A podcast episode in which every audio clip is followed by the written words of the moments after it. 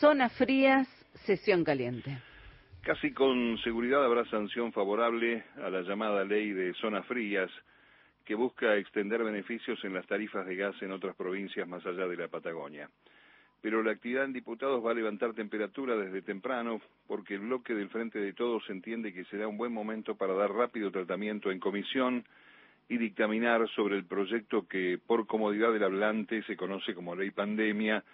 y en el idioma del bloque Cambiemita se traduce como superpoderes para Alberto.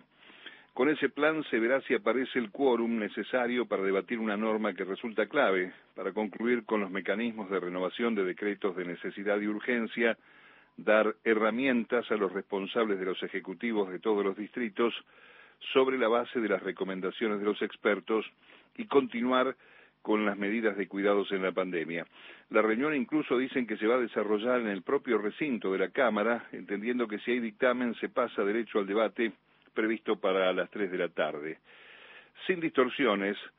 salvo los comentarios muchas veces sin conocer el texto de miembros de la oposición, sería fundamental que se establezcan los parámetros sanitarios y epidemiológicos que sirvan para la administración de estas restricciones. Mañana vence el último DNU emitido por el presidente Fernández y el proyecto viene aprobado ya desde la Cámara de Senadores. A pocos días del inicio del invierno, con las primeras nevadas y en pandemia, no hay dudas que el tema original para sesionar es el proyecto que extiende más allá de la Patagonia el beneficio que supone la rebaja de las tarifas de gas para usuarios de municipios costeros y del interior bonaerense, provincias cuyanas y Salta, que gracias a negociaciones posteriores va a incluir también localidades de Santa Fe, Córdoba, Catamarca, Jujuy y La Rioja. Algunas fuentes parlamentarias nos decían ayer que esas incorporaciones pueden resultar la llave para incluir la otra norma central y seguir con los cuidados en la crisis sanitarias. La ley para las zonas frías incluye alrededor de 3 millones de usuarios que van a pagar entre 30 y 50% menos las tarifas de gas durante los próximos 10 años y en el dictamen aparecieron las diferencias en el bloque del cambio, porque los diputados de las zonas beneficiadas, lógicamente, votaron a favor y el resto de los cambiamitas en contra, con lo cual está garantizada la aprobación de esta ley.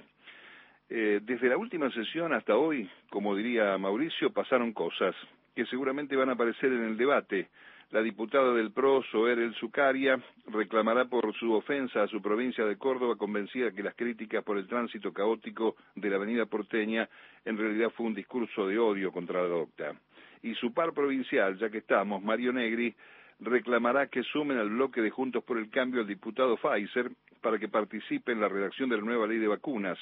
Tampoco faltarán reproches tras la caída de especulaciones y denuncias falsas después de la reunión con los laboratorios proveedores de vacunas.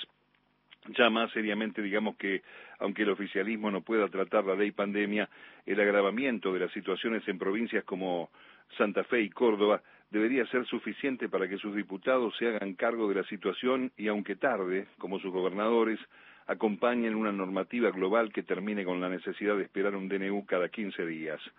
Las dos provincias superan a la ciudad de Buenos Aires y el conurbano en contagios y ocupación de camas de terapia intensiva. Sin ley, algunas señales ya han aparecido y serán clave estas 48 horas para la toma de decisiones del gobierno nacional.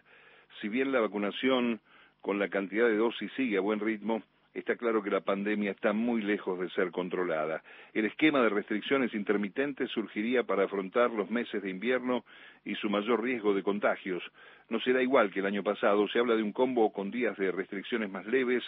seguidos por otros con mayores controles y ceses de circulación, sobre todo en el fin de semana, para evitar encuentros sociales. Si hay ley, se promulga mañana mismo y se va a distribuir la autonomía a los distintos sectores para que controlen en cada una de las áreas. La democracia argentina registra en los años electorales cosecha pobre en materia legislativa, aunque este es el primer año de prueba donde los representantes del pueblo deberían estar a la altura del suceso extraordinario de la pandemia y legislar en consecuencia, más allá de sus internas y la intención de la mitad de los diputados buscando la renovación de sus bancas. En ese sentido, los ojos están puestos una vez más sobre el interbloque del cambio,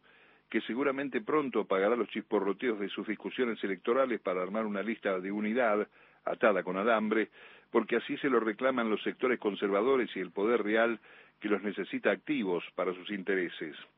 Como sea que resuelvan sus cuitas,